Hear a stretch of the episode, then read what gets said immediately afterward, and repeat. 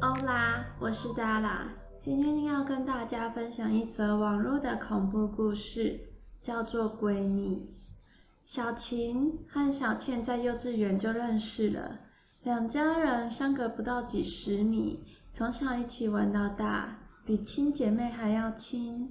长大以后，两人就成了闺蜜，整天泡在房间里面讨论时尚、服装、化妆品、男人等各种少女的喜怒哀乐。他们经常交换鞋子和衣服穿，一起睡觉，一起上学。谁也离不开谁，只差没有融为成一体而已。后来两个人都结婚了，小晴嫁给了一个长得帅但并不富有的男人，过着平庸却激情的日子。而小倩呢，则找到了一个家财万贯、长得比较可惜的富二代，过着潇洒却沉闷的日子。尽管有了自己的伴侣，小晴和小倩还是经常出门聚在一起，无所不聊。有一次，两人谈到了自己的另一半，两人既有欢喜又有失望。小晴每天和丈夫感情滋润，一起上街，经过身边的女人都会向自己投来羡慕的眼光，都想和那个长着明星脸蛋的男人在一起，她自然虚荣心十足。可是自己的眼光也停留在别人的脖子和手上的装饰品。小倩则刚好相反，穿金戴银，尽收入人贪财的视线。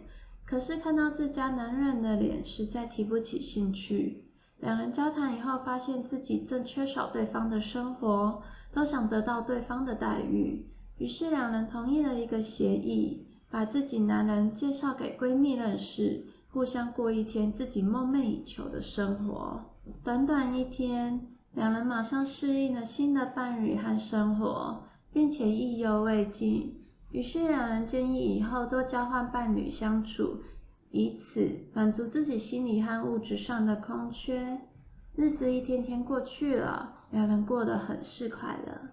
然而看到丈夫和自己的闺蜜活得如此甜蜜，两人又开始互相嫉妒了。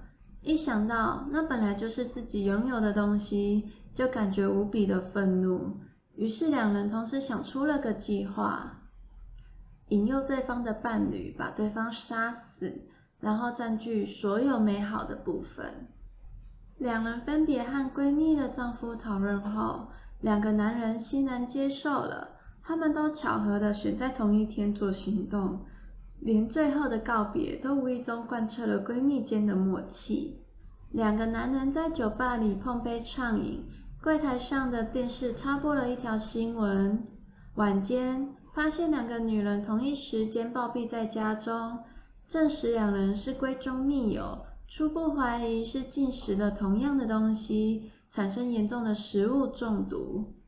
两个男人看完笑了笑，继续刚才的闲聊。还记得我们念幼稚园的时候吗？班里有个女生也想要挑拨我们两个。以上就是今天的网络小品文，下次见，拜拜。